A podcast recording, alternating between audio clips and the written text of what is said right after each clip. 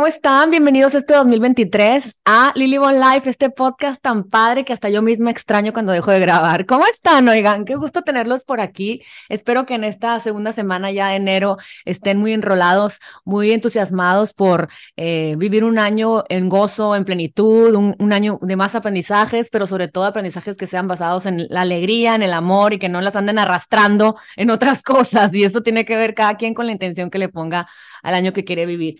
El día de hoy voy a empezar con eh, una amiguita que ustedes ya conocen. Si han estado escuchando a lo largo de estos años mi podcast, habrán escuchado diferentes temas que nos ha acompañado Roberta de Ocampo, mi amiguita dorada y vecina que tanto quiero, con diferentes temas.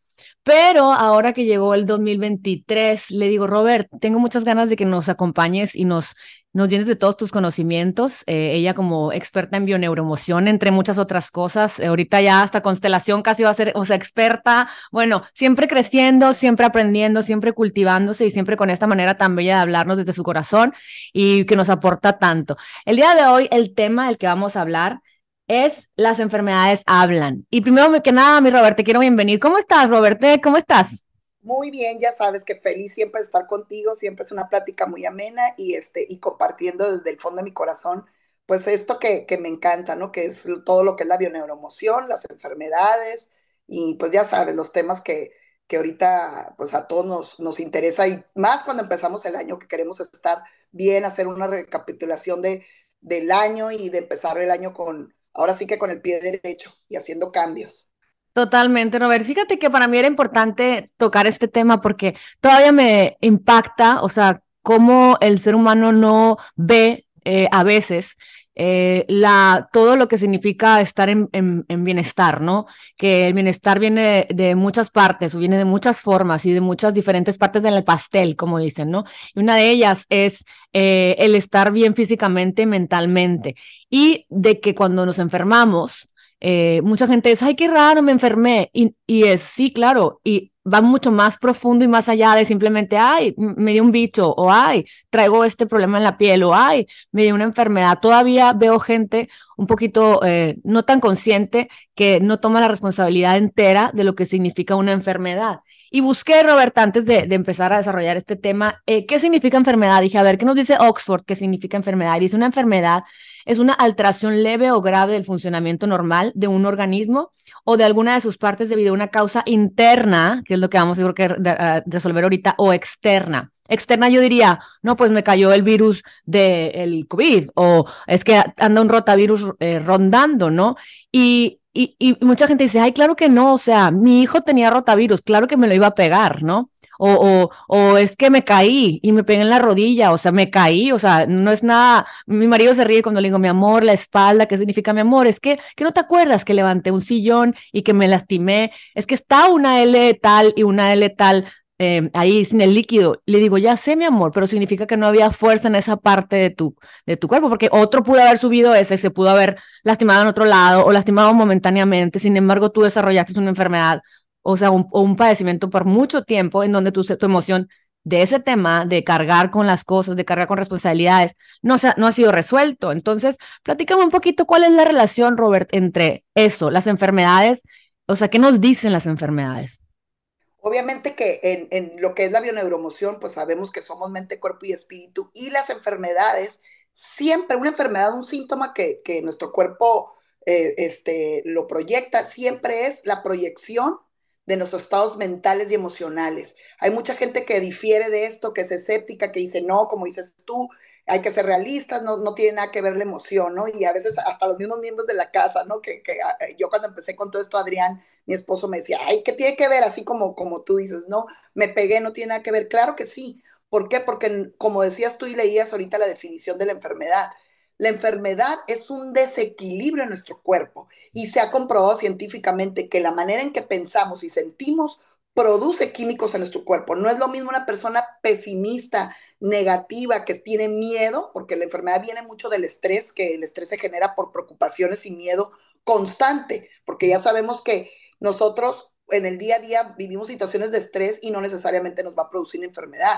pero cuando ese estrés es una carga emocional donde no la podemos, no la podemos solucionar, y para que sea la enfermedad siempre dicen que hay tres tres factores muy importantes. Número uno, es un, algo que nos pasó con una carga emocional muy fuerte, algo que vivimos con una carga emocional muy fuerte, que fue inesperado, que no lo esperábamos en ese momento, que no tiene solución para nosotros. Puede ser que a otra persona le pase lo mismo, pero la pueda solucionar, ¿no? O pueda decirlo o hablarlo, pero esa persona no lo sabe solucionar y esa, esa situación aparte la vive en silencio. ¿Y qué pasa? Toda esa energía, toda esa situación de estrés o biochoque le llaman, o conflicto biológico que te pasa, se queda en el cuerpo, esa energía, ese, ese estrés, y produce una, una enfermedad. Entonces la enfermedad viene siendo como el efecto y la causa, pues nosotros la manejamos siempre la bioneuromoción como una causa emocional oculta, algo que ni siquiera a veces inconscientemente tú la traes y ni te has dado cuenta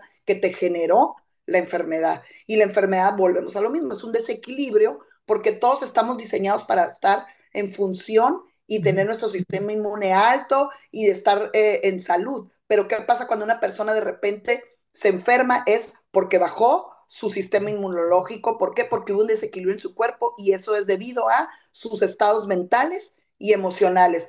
Cuando yo estoy preocupada, obviamente genero más cortisol. Cuando yo tengo miedo, obviamente genero más cortisol. Y sabemos que el cortisol es la hormona del estrés y en grandes dosis y siempre y constantemente, permanentemente, no bajar ese cortisol, obviamente nos va a desequilibrar nuestro cuerpo.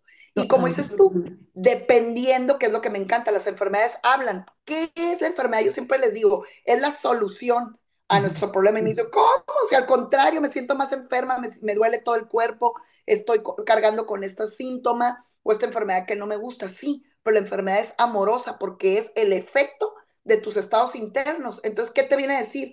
Muévete. La enfermedad nos invita al cambio, a que hay algo que tú, una situación, siempre yo me voy, cuando viene una persona con una enfermedad, siempre nos vamos, ¿en qué momento te empezó? ¿Qué estabas viviendo en ese tiempo? De un año a dos años, ¿cuál era tu situación de estrés? ¿Qué te pasó? ¿Qué es algo que cambió drásticamente o que tú has estado pensando y le has estado dando y obviamente gestionando con sentimientos bajos, obviamente, ¿no? Porque no, no, te vas a enfermar estando en sentimientos elevados. Siempre es a través de emociones de baja vibración, si lo queremos llamar así, si crees en que las emociones tienen una frecuencia o una vibración, como el resentimiento, la preocupación, el miedo, la desesperación, la ira, pues tienen una carga fuertísima dentro de nuestro cuerpo. Entonces, este tipo de, de, de, como dices tú, la enfermedad nos viene a decir qué parte tenemos que cambiar dependiendo en qué área o qué tipo de enfermedad estamos proyectando. Oye, Robert, me acuerdo hace que, que hace que fue unos antes de la pandemia, uno, un año antes de la pandemia, eh, creo que ese año antes fuimos, ¿te acuerdas? a Houston, Texas a, ver a Gaby Bernstein y a ver a Joe Dispensa y fuimos un grupo de amigas a, pasar un, par de días. Y me acuerdo mucho que Gaby, Gabriela Bernstein, esta autora del libro El universo tiene tus espaldas y entre otros libros, tiene como siete me llamó la atención porque nunca lo había visto. Así la primera vez, o sea, obviamente sí sabía que emocionalmente tenía mucho que ver con, con, con contigo, las enfermedades, con, con patrones emocionales, con patrones de comportamiento, con, con, creencias que se dijeron en casa, con cosas que vamos heredando. Pero me acuerdo que levantó a una de su, de su audiencia y le dice, dile a tu cuerpo que gracias, que ya basta, que gracias a esa enfermedad tú, o sea, viéndole el para qué, pues tú aprendiste a amar más a los de tu casa, a apreciar más la vida, a tener mejores hábitos, a escoger mejor en la vida, para escoger con quién se llevaba, con quién se, eh, qué, amistades tenía. Y, y, me acordé mucho, dije que no le iba a decir y mira, como siempre, eh, ahorita le estaba platicando a Roberta que tengo tres días de una, de una ceremonia de cambo con K, luego búsquenla, muy loca, me puse, luego les platico con detalle cuando vea cómo me fue, pero cuando te dicen que pusieras una intención antes de la ceremonia de, este, de estos péptidos que te ponen en la piel para sanación, para desintoxicación profunda, yo dije, gracias Hachimoto, porque me ha servido muchísimo, pero ya, ya estuvo. O sea, gracias porque a través de la, Roberta me ha enseñado, fue la primera que me dijo que la tiroides tiene que ver mucho con el tiempo. Entonces, gracias a, esta enfermedad, yo pude, he podido ver, tal vez a lo mejor no del todo ya estoy eh, graduada, pero he podido ver que ando corriendo siempre, que tengo una expectativa del día, eh, que, quiero, que, quiero, que quiero estirar más la liga, que muchas cosas, pues, ¿no? Entonces ya le puedo decir a mi cuerpo, gracias cuerpo, ya. Aprendí a comer sano, aprendí a cocinar sano, gracias a esto estoy aquí en un podcast, pero, pero ya basta. Cuéntame un poquito más, eh, cuando tú ya te das cuenta y empiezas a aprender con personas como tú, Robert, que saben qué enfermedad tiene que ver con la emoción. ¿Qué es lo que se hace? O sea, ¿se hace consciente? O sea, platícame un poquito más. Exactamente, la bioneuroemoción o la bioscodificación lo que ayuda es, es, es como una terapia alternativa, holística, metafísica, si lo quieres llamar, porque vamos a la raíz de la emoción. Y acuérdate que la emoción es energía en nuestro cuerpo en movimiento. Entonces, todas las emociones que están en nuestro cuerpo tienen una información. Y como dices tú, a veces se dice, no, pero es que yo le heredé de mi papá. No, se heredan comportamientos y manera de resolver los conflictos en la vida. Entonces, de tantos hijos, hay uno que va a heredar la misma forma como se comporta el papá, la misma manera de pensar y por lo tanto hereda esa enfermedad. Y esa mm. enfermedad, cuando la aprendes a agradecer, es cuando ya inicia el proceso de tu sanación, porque la enfermedad te viene a curar, la enfermedad te viene a avisar qué parte, eh, qué no estás gestionando, qué emoción no estás pudiendo, como se dice, aceptar y cambiarla, ¿no? O qué, o qué situación. Nos vamos siempre para, para poder tratar de sanar, porque así como el cuerpo tiene la capacidad de enfermarse, que mucha gente le asusta, no, pero yo no lo pedí, ¿cómo crees que yo me enfermé? Eh, eh, es personas que no quieren aceptar esa responsabilidad de que sus estados, como piensan y cómo digieren sus emociones, le están alterando su biología. Entonces, tomar esa responsabilidad es decir, ok, si yo llegué a este punto donde me estresé, donde yo viví el tiempo, como dices tú, que pasó un acontecimiento en mi vida, como te digo, de inesperado, que, que fue fuerte para mí, que no tuvo solución en el momento, y me detona este Hashimoto, ok, ahora, ¿qué me viene a enseñar esta enfermedad? Pues esta enfermedad es amorosa, me viene a enseñar a que yo fluya con el tiempo, a que empiece a hacer las cosas que me gustan, a que, y dependiendo mucho, porque la tiroides como es en, en nuestro cuerpo, ¿para qué funciona la tiroides? Es la que regula el reloj biológico de nuestro cuerpo. Entonces, cuando hay un desequilibrio, quiere decir que también hay un desequilibrio en cómo pienso yo con el tiempo. Entonces, quiere decir que el hipotiroidismo o el hipertiroidismo, los dos van de la mano el tiempo, nomás que uno quiere acelerar el tiempo o quiere que el tiempo pase rápido porque piensa que hay una amenaza y que no la va a poder solucionar, ¿no? Hay una desvalorización donde pienso que hay una amenaza. Entonces, quiero que ya pase esta situación para yo estar tranquila. Y no, no, e, es, llénate de valor y ten la capacidad y ten la confianza de que vas a poder solucionar esas cosas y no necesitas que el tiempo pase rápido. Y en el, en el, en el hiper, hiper, no, en el hipotiroidismo es al contrario, quiero que el tiempo pase lento para yo alcanzar a hacer todo lo que yo quiero hacer y una sensación de que me están coartando mi libertad, de que estoy dejando de hacer las cosas que yo quiero por tener que hacer otras que para mí no son prioridades. Entonces, quiero que el tiempo pase lento. Y, a, cada quien vive las situaciones muy diferentes, porque a una persona se le puede detonar el hipotiroidismo porque le dicen que su mamá se va a morir, por ejemplo. Entonces, yo quiero que pase el tiempo lento para que mi mamá no se vaya. Y otra persona lo puede vivir desde, le dicen que su mamá se va a morir y lo puede vivir como un una, una, situación en la piel, ¿no? Una erupción en la piel, una dermatitis. ¿Por qué? Porque es el conflicto de separación. Tengo mucho miedo a ya no tener el contacto perder el amor de alguien. Entonces, cada quien, dependiendo de qué esté pensando, eh, desarrolla diferente tipo de enfermedad. O sea, te puede pasar la misma situación y tú detonar en tu cuerpo muy diferente una enfermedad porque es lo que te estás platicando. Y es, por ejemplo, bueno, ok, a mí se me detonó esta enfermedad, y entonces, eh, gracias a que, mi, a, que, a que mi cuerpo se alentó, pues me enfermo y tengo que ir con un doctor, me tiene que dar una pastilla y bueno, estoy oficialmente clínicamente enferma. Al, al yo hacer conciencia y, llegar con esta información de, ¿sabes qué? Tiene que ver con el tiempo, que se alenta tu cuerpo, porque en tu mente... En situaciones en tu vida tú sientes que quisieras que se pasaran más lentas o tienes miedo a afrontar una situación y, y siempre, siempre es con figuras de autoridad qué mm. situaciones donde yo no me siento capaz de afrontar, entonces quiero que el tiempo pase lento. También pasa mucho, por ejemplo, en personas que ya se van a jubilar o en personas que se van a separar o en personas, mm, cada quien lo vive, te digo, diferente. Sé que esto va a pasar, entonces quiero que se alente el tiempo para que no pase porque siento que no voy a estar lista para poder afrontar este divorcio, por decir algo, o lista para afrontar esta jubilación y quedarme sin hacer nada. Ahora a otra persona le puede ir, ¿no? A los hombres es muy común que cuando se jubilan y no no sienten esa hombría ya, ya no sienten ese valor, se les va a, una deficiencia en la próstata, ¿no? Un cáncer en la próstata. ¿Por qué? Porque la próstata representa mi sexualidad y mi, y mi, y mi manera de valer en la vida. Entonces el trabajo en el hombre va muy de la mano en su valor. Entonces, Totalmente. ¿qué pasa cuando, cuando dices tú, se diagnostica la enfermedad? El doctor para calmar el dolor o para, pero la raíz para nosotros que estamos en este, en este campo de la bioneuroemoción, nosotros nos vamos a que sí, el efecto sí, lo van a curar, van a adormecer el, el dolor, pero la causa es yo que me sigo repitiendo, qué historias en mi vida con el tiempo, cómo me hablo en el día a día, cómo vivo el tiempo. Entonces, una persona que tiene un tipo de, de, de, anormalía en su tiroides, lo que tiene que hacer es las paces con el tiempo, mm. es a cambiar en positivo, cambiar con una emoción más amorosa, más elevada, en vez de sentir que se le va el tiempo, en vez de sentir que no va a poder con lo que va a pasar a futuro, es hacerse amiga del tiempo y decir, yo tengo el tiempo perfecto para hacer lo que yo quiero, yo pongo prioridades en mi vida, ¿qué siento que me está limitando? Ok, siento que me limita esta situación, ok, voy a empezar a hacer más cosas para mí y no claro. sentir. Entonces es la manera en que yo me hablo, eso es muy importante, empezar a cambiar. Cuando tú ya detectas que la enfermedad te está invitando a un cambio, y ese cambio es un, obviamente un cambio de mentalidad, y al yo tener un cambio de mentalidad, tengo un cambio de emoción. Uh -huh. Si yo soy una persona que siempre estoy pesimista ante el tiempo, ¿qué va a crear en mi emoción? Ansiedad, se me va a disparar la ansiedad, la desesperación que no estoy entendiendo, de ponerme en estado de alerta, ¿no? Pero si yo empiezo a hablar del tiempo, ¿sabes qué? Le empiezo a hablar del tiempo, ya el tiempo va a ser mi aliado, el tiempo siempre está a mi favor y lo que alcance a hacer hoy está perfecto.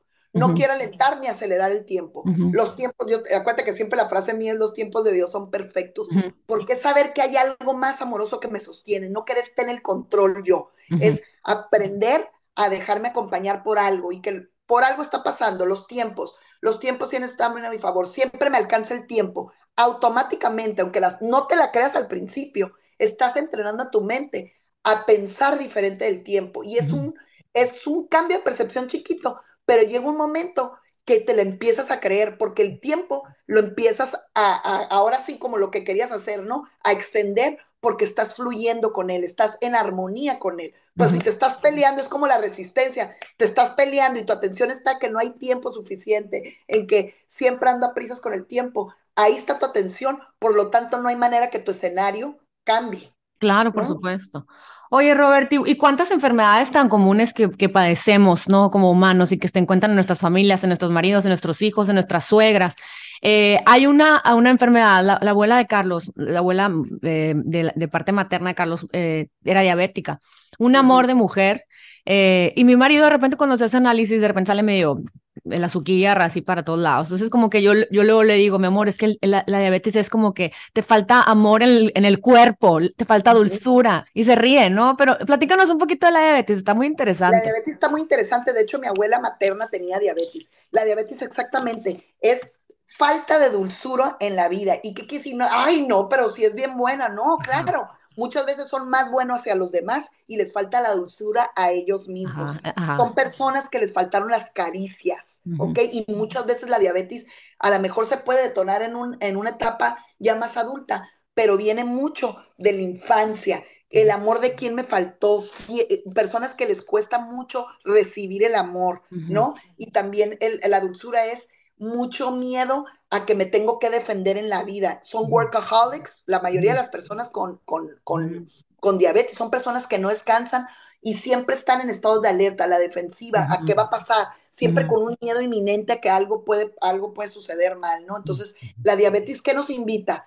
A apapacharnos más, a ponernos en primer lugar sin tener ese Antes miedo, a descansar, porque los, los, los diabéticos por lo general no paran les cuesta disfrutar las pequeñas cosas de la vida, siempre andan en alerta, ¿ok? Uh -huh. Siempre andan a la defensiva, inconscientemente, obviamente, uh -huh. no lo hacen, pero ¿qué? Es a producto de que les faltó más dulzura o más apapacho en la infancia y en la adultez también puede ser, es esa, esa manera donde yo siempre estoy en alerta, siento que algo va a pasar y tengo que aprender a darme más amor, a ponerme prioridad y sobre todo a disfrutar de las pequeñas cosas de la vida y a descansar. Entonces Eso lo contrario como hipoglucemia sería como lo contrario, o sea, ¿cómo sería cuando, cuando tienes, eh, a mí me pasa que me dijeron que tenía eh, falta de, de, que tenía hipoglucemia, o sea, que, que, tenía que comerme snack en medio del, del tiempo y el otro día alguien me dijo, tengo hipoglucemia, entonces sería lo contrario, ¿no? O sea... ¿Cuáles son tus síntomas con tus síntomas? ¿Qué te empieza a pasar? Pues como que me, me pongo mal humor porque necesito comer, o sea, ya, o le doy una mordida a alguien, ¿sabes cómo? O sea, hay muchas Ok, y el alimento siempre es el amor, va de la mano con mamá y del amor. Todo lo que son la obesidad y todo lo que son los, los problemas alimenticios, el alimento siempre nos dicen que en el subconsciente es el amor. Entonces, si te falta a ti, es, ese craving de poder comer algo es quiero más alimento amoroso en mi ah. vida. Eh, estoy necesitando ese alimento amoroso, porque para el subconsciente el alimento es igual a ¿Cómo se dice? Amor. Oye, pero no te ves tan lejos, yo también tengo que comer cada cuatro horas, cinco horas. Yo le nos decimos, nos ponemos medinas cuando, cuando nos falta el, alimento, ¿no? Pero es aprender a nutrirme, aprender mis tiempos, a no olvidarme de mi alimento. Y mi alimento quiere decir, pues, ponerme en prioridad, ¿no? O sea, mis, que mis necesidades básicas no me falten. Y muchas veces cuántas personas hay que pasan horas sin comer porque no se están atendiendo, ¿no? Mm, sí, totalmente. Oye, y tantos, y tantas cosas comunes que las vemos como normales, de que cuántos problemas con problemas estomacales, de que, ay, sí, tengo gastritis, ay, tengo colitis, ay, tengo, ¿sabes? Y, le echamos la culpa al alimento, ay, es que comí, y en una mesa de 10, todos comieron lo mismo y ahí uno se le inflama. La colitis, todo lo que termina en itis, todo, hay una connotación de ira reprimida, ¿ok? Itis es igual a ira, ira. Entonces, la colitis, enojo, exacto, la colitis y la gastritis, como va en el estómago cuando yo como algo, tiene mucho que ver cómo digiero los cambios en mi vida, cómo digiero las situaciones que me pasan. Personas con mucho control y en situación de, enojo es porque quieren que los demás les adivinen qué necesitan también. Entonces la gastritis va muy de la mano y el, la gastritis y la colitis, que es inflamación, va mucho de la mano de esos enojos que yo tengo porque yo quiero controlar que los demás hagan lo que yo pienso que está bien y el estómago me viene a decir, fluye, suelta, deshazte de todo lo que no necesitas. Si pasa un cambio, aprende a vivirlo no desde el control, no desde la aprensión, desde el enojo, sino fluye, ¿no? Y la gastritis también viene mucho a, enseñarnos, a aprendernos, a, a, valorar y a ser nosotros mismos, porque yo veo mucho, mucho factores en común de la persona que veo con colitis. Son personas que se sienten víctimas, traicionadas, y no necesariamente es porque lo vivieron, sino que ellas en su cabeza se repiten, es que mi esposo o me hicieron esto o mi amiga mm. y yo les pregunto y les, qué les dijiste al respecto no pues me lo guardé no le no le dije estoy bien enojada entonces es el enojo que guardo y no me atrevo a expresar. Y por qué no les dices no porque se va a hacer más conflicto. Mm. personas que tienen mucho miedo a ser ellas mismas, la colitis. Es, es una manera de controlar, pero es una manera de victimizarse, pero no se atreven a decir, ¿no? Lo que les está molestando por mucho miedo a perder a las personas que quieren o crear un conflicto. Entonces, la colitis, ¿cómo se arregla? Honrando tus emociones y en vez de llevar esa ira dentro de ti, es expresarla. ¿Sabes qué me molestó esto? Y no guardártela, porque entonces te la guardas tú esa energía de ira y ¿qué pasa? Pues se te inflama el estómago. 100%. Es un coraje, es un coraje no gestionado bien. Ajá, sí, totalmente. Y me siento muy, muy. Me pongo de víctima porque me hicieron. No, no, no. La gente puede hacer cosas y yo defino qué hacer con lo que me hacen, en qué posición me pongo, quién quiero ser ante este grito, quién quiero ser ante esta ofensa. Oye, mm. no, no, no, no, no me gusta cómo me tratas. Al final la otra persona podrá seguir haciéndolo, pero yo me permito expresarme, me permito ser yo. No, y tantas, tantas, tantas historias que nos contamos, o sea, además, no nada más eso, o sea, porque depende de nuestra personalidad. Hay gente que dice, ay, no, porque no me gusta el conflicto, pero el conflicto, el, el decir lo que piensas y lo que sientes eh, no es conflicto, es honrarte, ¿no? O mucha gente, hay, hay, que, hay que hacer ese cambio de creencia, porque ¿cuántos no tenemos en la casa que no digas, no hables, que peleonera, que entonces estamos con mucho miedo a cómo nos juzgaron, entonces nos callamos y es no hay que saber callar. Eh, eh, eh, sí, hay veces que es mejor callar cuando pues, dices, esto no es asunto mío, ¿no? Como dicen. Sí, si claro. Tú callas, si tú callas, puede ser porque no agarro esta bronca, ¿no? La, no es mía, es de la otra persona. Pero a veces es necesario defender nuestra dignidad y decir, a ver, espérame, Oye, fíjate, ahorita que lo platicas, yo siempre he sufrido mucho, pues, de también, ¿no? según esto, también Hachimoto está medio, eh, está medio eh, de la mano con, con cosas eh, digestivas, ¿no? Claro, entonces, cansancio, claro, sí. En marzo del año pasado fui a un evento con amigas para, festejar los 40 y una amiga mía me dice, oye, ay amiga, qué bueno que te encontraste con el Carlos, porque si no fuera por él, ya estuvieras tipo en la montaña parada de manos dando reiki, ¿no? Como loca, ¿no? Entonces me acuerdo que en el, momento yo reaccioné y le digo, eh, digo, he ido aprendiendo, ¿no? Porque reaccioné y le digo, ay, ya sé, amiga, como que estoy acostumbrada a guardármelo y, me fui de, de ser muy impulsiva de chiquita a ser muy, muy prudente ya de grande casada. Ahorita estoy llegando a la media tinta. Entonces ya más tarde le mando un mensaje y le digo, oye amiga, no me gustó lo que me dijiste, porque sabes que tan bueno es un hombre, Carlos, como yo soy una buena mujer. Y él jaló a una buena mujer porque yo, él es un buen hombre, ¿sabes cómo? Y no me gustó. Claro. Y mi amiga, bueno, lo ha platicado como 20 veces, ahorita todavía que fui en diciembre, yo me volvió a decir otra amiga, no, tu amiga volvió a platicar la historia, ¿no? De, de, de ti, este, pero esos son los como, esos son, esos son como los, ¿cómo se puede decir? Los upgrades que, que tenemos que tener como humanos, o sea, que no te importe lo que piense la otra persona y si, y si, y si, está en la, está en el, en el victimismo de, ay, la Lilo me dijo que, que, que me, me, reclamó y no sé qué, no importa, yo creo que ya es momento de, si, si yo sentí que tenía que decirle lo que le dije, para mi bien, qué padre, me estoy sanando. No, y aparte e, es, es, una sanación porque te estás permitiendo ser, esta soy, estos son mis límites, esto no me gusta, y tu comentario, para mí, se me hizo fuera de lugar. Ella lo podrá tomar como que, que exagerada, que, que, gacha, que lo tomó mal, o como lo sea. Pero acuérdate que en una situación siempre hay un aprendizaje de parte de las dos. De las dos y entonces realmente lo que le dijiste a la amiga es una sanación porque te estás permitiendo por todas esas veces que callaste o todas esas veces que tú no te has puesto en tu lugar y que tú te has desvalorizado y ahora es momento de decir, no me pongo en, en, en, en, el piso, me pongo como, oye, realmente las palabras que le dices a tu amiga, como dice en el verdadero eh, poder del espejo, ¿no? Te las necesitabas decir a ti misma. Sí, claro. Pero ella fue, ella fue un vehículo o ella fue una manera para que tú te lo pudieras decir, ¿no? se te presentó esta prueba y se nos van a seguir presentando hasta que realmente la vivas desde quererte. Ay, no, claro, y sí. Oye, si, si ella, eh, ella, se queda ahí en el, ay, me reclamó, pues allá ella, digo, si, si eso vale su amistad, si eso vale nuestra amistad, pues gracias por... ¿Qué comentarios hace que suman o, o, también tendrá que aprender ella otra lección, ¿no? Así es. Obviamente, y, cada quien Así es. Oye, Robert, y bueno, aparte de, los problemas estomacales que son tan comunes, me, encanta que nos digas que tenemos que hacer conciencia porque y, y, ser eh, honestas con lo que sentimos para, para no retenerlo en nuestro cuerpo, que es como una cápsula, una esponja que nos ayuda a metabolizar todas las emociones que vamos viviendo durante la vida. Claro, no guardarme ese enojo y aprender a expresarme y los que me van a querer, me van a querer como dicen, con mis defectos y mis virtudes, con mis sombras y con mi luz. y yo permitirme ser yo sin miedo a que voy a perder por a un ser querido por decir, por decir lo que yo quiero y aceptar los cambios. El estómago es cómo digiero la vida, cómo digiero las situaciones que me pasan, obviamente conflictivas, ¿no? Entonces es aprender a fluir y aprender que los cambios los puedo manejar de otra forma sin necesidad de estresarme y enojarme.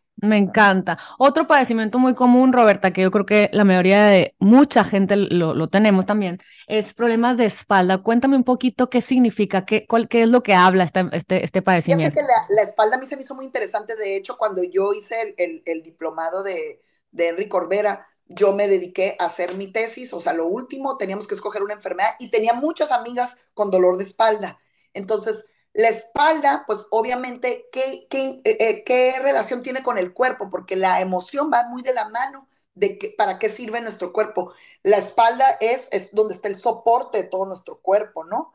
Entonces, el, la espalda, dolores en la espalda, siempre tiene que ver el apoyo, cómo vivo yo el apoyo en mi vida, el soporte que yo tengo en mi vida. Y no significa que la gente no te ayude, significa que muchas veces, acuérdate que es, es, es pero puedes decir, ay, pero esa gente siempre está muy querida y, muy, y la, la, apoyan, sí, pero esa persona puede estar en su mente creándose historias donde nadie me ayuda, no me apoyan, mucha desvalorización. La espalda viene a mostrarnos que yo me tengo que valorar y tengo que saber pedir apoyo, ¿no?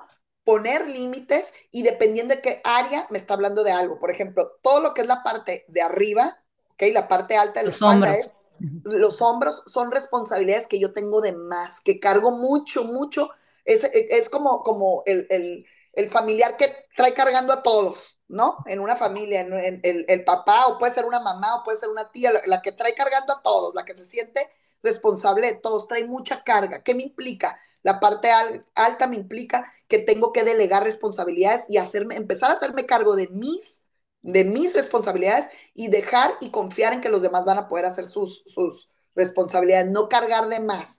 ¿No? Lo, lo que es la parte media viene mucho con la, acompañado de la culpa y, también toda la espalda es desvalorización, trabajar en mi desvalorización, pero viene mucho con la culpa, la parte media viene con la culpa, el, no, el no poder estar o el no poder, ¿cómo si se ayudar. ¿Crees, ¿crees, que estás a media en el trabajo? ¿Crees que estás a media en la, en la, en la casa? Nunca sentir que es suficiente. O sea, mucha culpa con uno mismo y cómo se quita, pues la espalda se quita soportándome yo, sabiéndome que yo tengo la capacidad y obviamente empoderándome porque viene de desvalorización. Entonces, es sabiendo que yo puedo con las cosas, pero no me voy a, maltratar cargándome de más y dándome ese valor, ¿no? Y enfrentando a las situaciones donde no me gustan, enfrentarlas con dignidad y, con, y sabiéndome valioso o valiosa.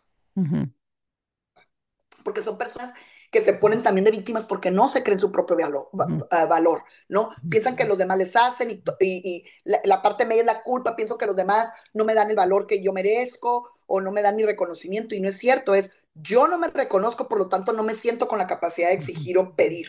Pedir el apoyo, ¿no? En todos los sentidos, tanto en el amor, tanto en el trabajo, con, tanto en todo, pedir el apoyo. Son personas que se guardan también muchas cosas. Y la parte baja siempre va encaminada de mis necesidades materiales. Entonces, las personas que le duelen la, la, la parte baja eh, por lo general es mucho miedo a lo económico o a lo futuro, a que no me haga falta lo esencial en la vida. Y lo esencial en la vida es el amor y lo material, ¿no? Lo económico. Entonces, son personas que se preocupan mucho por el futuro, por, por estar bien en lo material. Y hay gente que, por ejemplo, cuando gasta, se, puede tener dinero, pero cuando gasta ya está preocupado por la... la, eh, ay, gasté de más, o culpa, culpa en gastar y la espalda baja. Y la, es muy común en las, en las embarazadas. Si te fijas a cierto, ciertos meses, sí, obviamente el peso, pero hay gente que no le duele la espalda, volvemos a lo mismo, cada quien lo vive diferente. Entonces, la espalda viene mucho, mucho mío al futuro, a no tener las necesidades cubiertas para mi bebé. Ahí viene un miembro, vienen más gastos, vienen, entonces es lo económico y el amor.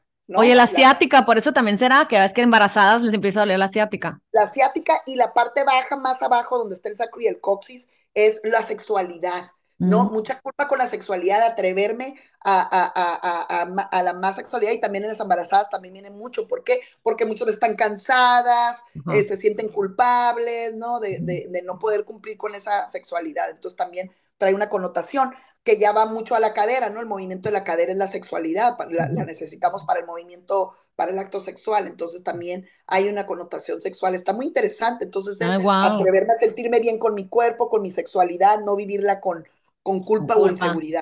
Ay, wow, me encanta, qué interesante, ¿no? Porque si me pongo a pensar, pues sí, o sea, las épocas que me ha dolido más la espalda alta es que he traído muchas cosas en la cabeza que según yo tengo que que, rendir con todos, con mi casa, que mi casa no está completamente perfecta, que tengo que dar muchas vueltas, que no, que no soy la room mom ni hago todo perfecto y siempre ando perdida, que, mm, ¿sabes? Todo, empiezo, empiezo, a ver la espalda. La carga, está cargando la energía, ahí se estanca, ahí se estanca en los hombros. Sí, totalmente. Y otra, otro que a mí me da mucho la atención es cuando, porque digo, obviamente atraigo gente así cuadradona, a, con artritis, con dolores de coyunturas, ya sabes. Ahorita que estoy yendo a yoga me da risa porque no, bueno, no llego ni a la esquina de tan rígida que soy.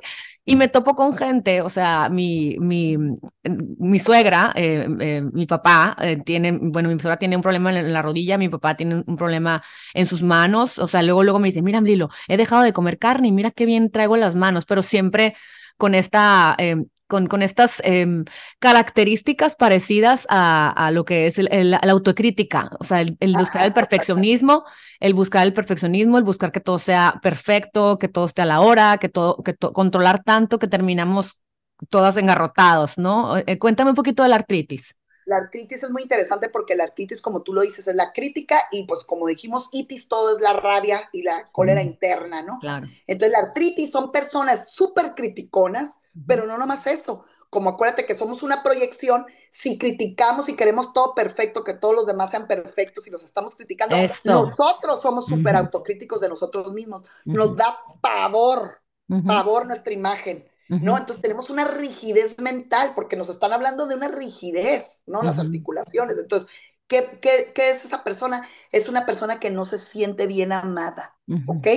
En el fondo puede ser desde la infancia, eh, niños o, niñas donde no se sintieron totalmente amadas. Entonces, ¿qué pasa? Eh, se detona la artritis. ¿Por qué? Porque yo tengo que trabajar en que nadie es perfecto, no conocemos a ninguna persona. Artritis siempre me llega a la idea de personas criticonas pero también que son muy duras consigo mismas, ¿no? Donde hay una rigidez mental, que tienen que cambiar su manera de ver las cosas, aceptar, ¿no? Eh, eh, eh, que nadie es perfecto, curar esa rabia, esa ira, ese dolor, esa crítica o esa rabia reprimida, ¿no? hay mucho sentimiento de experiencias en el pasado donde se sintió avergonzado o culpable de algo. ¿okay? Y claro que tiene que ver mucho dependiendo de dónde te dé. En las manos, con las manos, ¿qué hacemos? Con las manos trabajamos y con las manos abrazamos también y agarramos lo que nos lo que queremos en la vida. Entonces, todo lo que es en las manos, la artritis en las manos es cuando yo me estoy desvalorizando, criticando en mi trabajo, donde no me siento contento con lo que estoy haciendo con mis manos, con las manos que hacemos, pues. Entonces, las rodillas, mi orgullo, las, las, rodillas, siempre los dolores en, los, en, la, en, la, en las rodillas vienen mucho a hablar del el orgullo, porque con las rodillas yo me hinco, yo me inclino, ¿no? Estamos acostumbrados. Entonces, ¿qué situaciones yo las vivo como que me estoy sometiendo a algo o a alguien y no quiero? Y en vez de verlo, las rodillas, ¿cómo se me van a sanar? Cuando yo diga, a ver, yo puedo aceptar la manera de ver de los demás y no tiene que ser igual que la, la, mía, es trabajar el orgullo y la humildad. No necesariamente me tengo que someter o lo tengo que vivir como sometimiento, lo puedo vivir como que es un consejo, ¿no? Que me está diciendo la otra persona en vez de vivirlo como sometimiento. Entonces la las rodillas nos invitan a ser más humildes y a incorporar la idea de los demás. No necesariamente las tengo que cumplir, pero no vivirlas como que me están sometiendo a una autoridad o algo que yo no quiero hacer. Wow, al final yo tomo la decisión si lo hago o no lo hago y la otra persona me lo puede pedir y yo no tengo que vivir como un sometimiento. Y los pies, me imagino, con artritis significa el caminar, el andar, ¿no? o los pies es el caminar, pero también tiene mucho que ver con mi mamá, cómo veo a mi mamá. Mm. los pies, los pies tienen mucho que ver con la mamá. Entonces, ¿qué situaciones le reclamo a mamá? ¿Qué situaciones siento que mi mamá no me deja a pisar o no me siento aterrizado con, con, con, porque los pies pisamos la tierra, entonces es nuestra estabilidad, entonces hay ahí una, una rigidez mental o una crítica hacia mamá también. Oye, ahorita que me dio un flachazo, no, no, o sea, no nada más gente que conozco ya grande con artritis, sino, oye, mi propio hijo mayor, o sea, que el otro día, mamá, no aguanto las rodillas, y claro que él se siente sometido por el planeta entero porque él quiere, se cree de 30 años que ya quiere volar. Entonces, claro que eso de que me, a quién se me someto, o sea, no, en las rodillas. Tienes que trabajar en la humildad y que es aprender a, ver que los demás pueden decir algo y no vivirlo como sometimiento, vivirlo como que es la opinión, es un consejo de los demás. Adrián, mi marido, también, no, que la bicicleta y todo. Y yo le decía, a ver, es ¿Quién, ¿Qué te sientes sometido? ¿Qué cosas sientes que, que y, en esa impotencia, no? Baja la humildad. Todos pueden pensar diferente, pero al final tú decides si lo aceptas o no. no. No lo vivas como sometimiento. ¿No? Ajá, más, bien súbele a la humildad, ¿no? Súbele, a... la humildad, quita el orgullo y ajá, porque la, la rodilla es el orgullo, mi, mi relación con mi orgullo y trabajar la humildad, obviamente. Ay, no, me encanta. Oye, Roberta, ¿y qué, otras enfermedades? Por ejemplo, las enfermedades de la piel, que también son muy recurrentes, tanto... La de la piel son muy recurrentes, el dermatitis, la, psoriasis, la, la, ¿cómo se dice? El, eczema, el, acné. Todo lo que es la piel, la piel para qué nos sirve, cuál es el sentido biológico de la piel, de la piel, protección.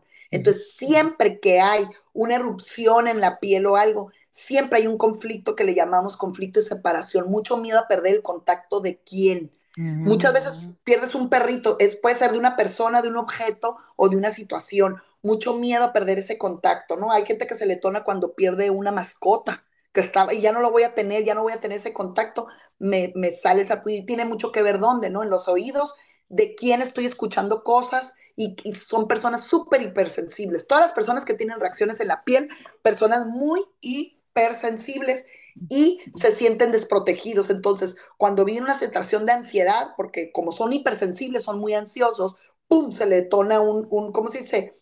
Una reacción, si lo podemos decir. Es muy parecido y lo confunden mucho con las alergias. Pero entonces son personas que se necesitan sentir más protegidas o se han sentido desprotegidas de alguien.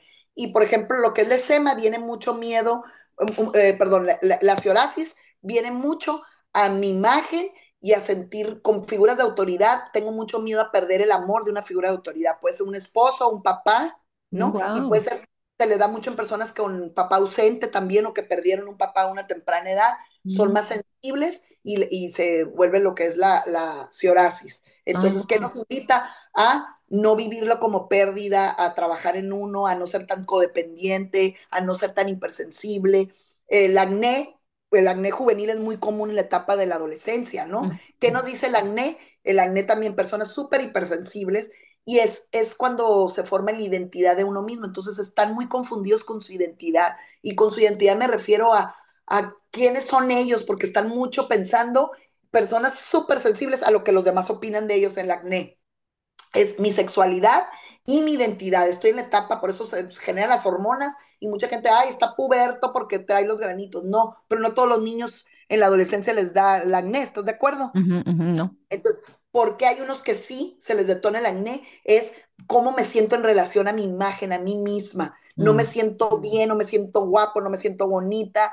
Eh, ¿Y qué opinan los demás de, mí? Tiene mucha carga. Siempre quiero agradar o que no vayan a pensar nada mal de mí. Entonces estoy en un conflicto, estoy sacando toda esa puso, toda esa manera. ¿Y qué me invita el acné? A que confíe en mí, a que trabaje en mi autoestima, a que yo aprenda a decir, ¿sabes qué? lo que opinen los demás, que es difícil para un puberto, ¿estás de acuerdo? Para un adolescente, porque la mamá y todo el mundo lo quiere educar. Entonces el niño empieza a sentirse pues muy, muy sensible a lo que opinen mis papás de mí, a lo que mis amiguitos de mi misma edad van a pensar de mí, a, las burlas y todo. Entonces, inconscientemente entra en un círculo vicioso.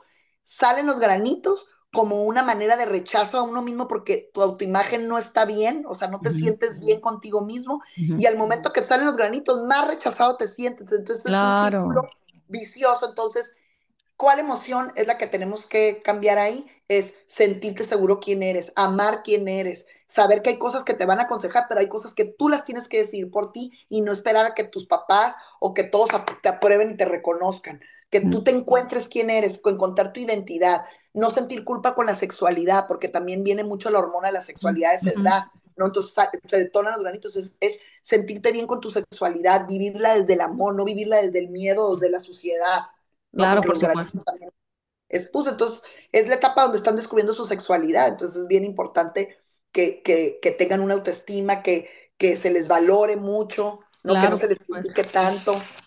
Claro. ¿En qué momento se me, me viene eh, el acné? Puede ser que se me formó un año antes de que me saliera el acné, a lo mejor mi mamá estaba muy, muy con mi imagen, ay, a ver, te ves mal, estás haciendo esto mal, andas mal vestido y todo, mucha, mucha tensión en, en mi imagen, entonces inconscientemente yo estoy ¿no? Proyectando falta de autoestima. Ay, qué difícil eso. Yo todavía no suelto eso de que cada quien se vista como quiera, porque cuando les doy permiso usan unas chanclas con, con, calcetín. Tengo que trabajar eso definitivamente en esta etapa de mi vida. Y, y eso que, que, comentas, o sea, muchas veces eh, las emociones de las mamás y la, la manera de empujar a nuestros hijos a vivir de la manera que nosotros pensamos, sentimos y queremos, eh, afectan a nuestros hijos.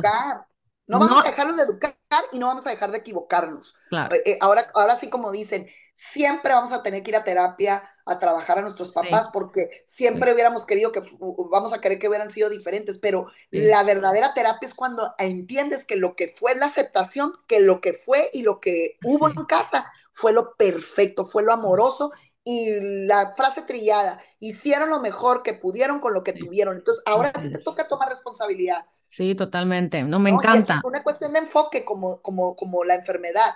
La enfermedad es la proyección de mi estado mental y de mi estado emocional. Entonces, al momento en que yo tengo el poder de desequilibrar mi cuerpo y proyectar esa enfermedad, también tengo la capacidad, que eso a mí me emociona mucho, de autosanarme. Y mucha gente dice, ay, no, esos son sueños guajiros. No, no, porque ¿cómo te explicas los milagros? ¿Cómo te explicas el cambio de un diagnóstico y que la persona hizo algo diferente y cambió su diagnóstico? Entonces, al final la enfermedad nos invita a que tenemos que cambiar, como dices tú, ya basta, hasta aquí llegué, gracias, te lo puedo agradecer, pero decido hoy pensar diferente del tiempo, decido hoy emocionarme con el tiempo, decido hoy saber que lo que alcanzo a hacer en un día es perfecto y amoroso. Entonces, cuando yo me empiezo a platicar eso, al principio era mejor mis estados mentales o mis patrones me van a decir, no, ni al caso, no te la creo. Pero llega un momento que cuando estás fluyendo con la vida o estás fluyendo en, en una energía más alta, llega un momento que automáticamente tu biología, acuérdate que no sabes si es verdad o mentira lo que le estás diciendo, se está alineando para darte esos químicos, entonces vas a empezar a sentirte bien.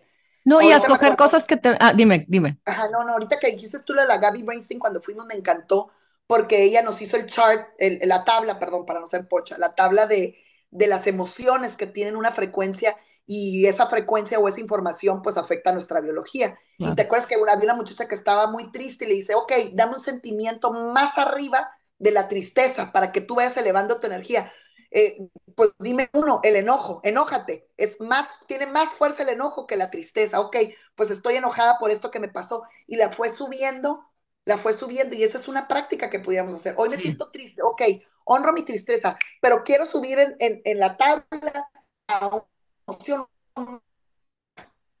¿No? ¿Cuál sería? Pues a lo mejor enojarme para que el, el, enojo me dé fuerza y así irte subiendo hasta llegar a, a lo máximo que puedas en ese día, porque no todos los días vamos a estar un emocional. No, no, y, sabes que eso es lo que se me hace que me, me da ilusión de, de, de, este podcast. O sea, realmente es como seguir platicando como comunidad que cualquier cosa que estemos viviendo, pasando o sintiendo, tiene que, nosotros podemos ayudarnos. O sea, nosotros podemos, o sea, que no vivas en la angustia, en, en, en, ser este, ¿cómo se dice? Cuando sientes, siempre sientes que te vas a enfermar, o sea, no ser, eh, no estar viviendo siempre angustiada, porque también eso, el vivir así también se lo, nuestros hijos, ¿cuántos niños siempre están enfermos? ¿Por qué? Porque la mamá se la lleva como un manojo de nervios. Eh, yo tengo una conocida que fuma, come muy mal, eh, siempre está con las emociones así demasiado exageradas y sus hijos siempre están enfermos. Entonces siento que ya es hora, si, si alguien que nos está escuchando siempre tiene un padecimiento, es decir, a ver, hoy voy a parar 10 minutos nada más para observar qué me duele y pensar qué emoción traigo, ¿no? Y, y, empezar, ¿cómo le puedo dar la vuelta? Mi diálogo interno, mis estados mentales, mi diálogo interno automáticamente le manda una señal a mi emoción y la emoción que yo estoy generando le manda una señal a mi cuerpo para que libere la química de esa emoción. Y la química de la persona pesimista, la persona preocupada, ansiosa y miedosa, nos enfermamos por un estrés constante. ¿Y cuál es el estrés constante? El miedo. ¿El miedo a qué? A que va a pasar algo, a que no vamos a poder, a que no somos suficientes. Entonces, esos miedos pues tienen una raíz, como diría el curso de milagro, nomás hay dos emociones, el miedo y el amor. El miedo es la desconexión y nos desconectamos, pues obviamente nuestro cuerpo sufre las consecuencias. Totalmente. tiene que. Y como dices tú, mucha gente bajo un diagnóstico de un, de un doctor, pues imagínate si le crea el doctor, tienes cáncer, sí, va con, va con tres médicos más, le reafirman que tiene cáncer, entonces es el cáncer que viene a enseñarme, más que enfocarme en que ya lo tengo y que es mortal y que no me voy a aliviar y que me doy mi sentencia de muerte, la gente que ha autosanado el cáncer o ha vencido el cáncer, observemos, ahí está, ahí está, ahí está científicamente, ¿Qué se, ¿qué se dijeron a partir de que le diagnosticaron esa enfermedad, voy a vivir más, em, tuvieron que integrar pensamientos más amorosos, voy a vivir más, voy a disfrutar, este, ahora quiero hacer esto, todo lo que no me permití. Y la persona que no se recupera, ¿qué es? La persona que cree en el diagnóstico le da más fuerza a esa parte negativa o esas emociones de miedo. Y, claro que es un proceso, ¿no? Claro que es un proceso, pero es aprender a vencer esa emoción que me está debilitando y, y tener una emoción este, eh, más alta y al final somos nosotros los reguladores. Claro. Que hay que aprender a hacerlo, ¿no? Oye, Roberto, ¿y dónde buscan los que nos están escuchando cuando tengan algún padecimiento? ¿Dónde podemos buscar información fidedigna o, que, podamos confiar de, lo que traemos? O sea, sabes, si a alguien le duele. Existen varios libros, existen, pero muchos libros. Yo siempre me voy al diccionario de, la, de Enrique Corbera, ¿no? Él tiene el diccionario de la biodescodificación o, o bioneuromoción. Existe este Hammer, pueden buscar a Hammer. Existen muchos, eh, Louis Hay, que fue de las primeras, el, primer libro que yo leí cuando mi mamá em, empezó con todo esto era Tú puedes sanar tu vida, que es una mujer, ¿no? Que, que empieza con, con, con cáncer y, habla del de el, cáncer, odio y resentimiento, cosas del pasado que no he perdonado, la culpa, ¿no? El cáncer, pero en una, en una carga muy fuerte. Este, y, y, hay muchos, tú ya buscas eh, eh, eh, sentido emocional de la enfermedad tal y te vienen, pero sí, libros, YouTube, cada día, cada día está más comprobado científicamente. A mí alguien que me encanta es Bruce Lipton, ah. este, la biología de mis creencias. Él, ¿no? Que es un biólogo este, de Estados Unidos, que de hecho el viernes lo vamos a ir a ver. Él habla en la biología de tus creencias que tú alteras a tus células y tú prendes y, y puedes activar y desactivar genes sí, heredamos genes, pero antes se pensaba que si los heredamos ya no los podíamos cambiar. Y ahorita ya está comprobado que dependiendo de la interpretación de lo que tú estás viviendo, de tu entorno, tú puedes activarlos o desactivarlos. Entonces que al final la manera en que tú piensas y hablas está afectando tus células. Le estás dando una orden a tus células. Entonces, él habla de que sí, que hay genes que ya tenemos, pero ¿por qué todos los hermanos no los activan? ¿Por qué? Porque cada quien vive en un entorno o interpreta o tiene una percepción muy diferente de lo que les está pasando. Una misma persona le puede pasar un acontecimiento y en, un cuarto, de cuenta, pasa un acontecimiento y 10 lo van a interpretar bien diferente. Sí. Y le vas a preguntar a los 10 y qué, dependiendo de la interpretación que le dieron, es lo que le va a afectar en su cuerpo como, como lo que decíamos de la espalda de, de, de, mi marido el Carlos, que subió un, ya lo he contado varias veces, un, una serie de masajes para mí y terminó desgraciándose la espalda. O sea, pudo, pero pudo haber subido otra persona al mismo y haberle, haberse doblado el, el, el no sé, el tobillo o a lo mejor. Claro, claro, pero es lo que está más constante en su mente. ¿Y qué está más constante en tu, su mente? Pues la falta de apoyo, puede ser en el trabajo, puede ser en el, que no tengo apoyo, el que me cargo de mucha responsabilidad, la, la, y automáticamente él como está más consciente o tiene más estos estados mentales, el cuerpo se va a debilitar, como dices tú, ah, en la espalda. Entonces la espalda es donde le dio, pero le pudo haber dado en el pie, le pudo haber dado en la rodilla. Entonces, totalmente. Todas las ah. enfermedades hablan, hablan. Y hablan, hablan, y, y eh, Henry Corbera siempre lo dice, el cuerpo habla. Yo digo, las enfermedades hablan de qué emoción tenemos que gestionar diferente. Una emoción que nos causó un impacto en el pasado, hay que encontrarla y tratar de analizarla y tratar de vivirla diferente y ver ese acontecimiento que nos pasó de otra manera. Cuando tú le das luz a ese acontecimiento o le das una emoción eh, más elevada de amor, de comprensión, de lo que tú quieras, automáticamente es como si liberáramos. Entonces el cuerpo habla lo que nosotros a veces callamos, no nos atrevemos a decir. Ay, pues con esta frase cerramos este capítulo que me encanta. Yo creo que podríamos seguir hablando horas y horas de tantos padecimientos, porque me duele el ojo derecho, me duelen los dientes, rechino la boca, rechino los dientes, la mandíbula, los oídos. Hay, hay tanta cosa que la verdad eh, me encanta que a través de, de, tus consejos y tus palabras, Robert, podamos eh, decir, a ver, últimamente amanezco con bruxismo, buscarlo, decir qué emoción está relacionada y hacernos responsables de, de la sanación de nuestro cuerpo para no seguir repitiendo el dolor ni la enfermedad. Entonces, te, quiero agradecer mucho, Roberta, por tu tiempo. Espero que los que nos escuchen eh, lo, hayan disfrutado y les hayan dado muchos aha moments y sobre todo, yo quisiera decir como la ilusión y la fe de saber que nosotros podemos interferir en, en lo que nos está pasando de una manera consciente. Totalmente y autosanar. Somos el único ser que tenemos la capacidad de autorregular nuestro cuerpo. Así como lo ponemos en desequilibrio inconscientemente. No nos sintamos culpables por habernos enfermado. Al contrario, tomar la enfermedad como un, mensaje al cambio, que nos invita al cambio y que nuestra vida se puede transformar cuando tenemos la capacidad de abrir nuestra mente y decir, ¿sabes qué? Quiero vivir a través de otras emociones lo que me pasó o cualquier cosa que me haya detonado la enfermedad, ya no quiero seguir viviéndola de esa forma, ¿no? Entonces, ¿tenemos la capacidad de autosanar? Por supuesto que tenemos la capacidad de autosanar.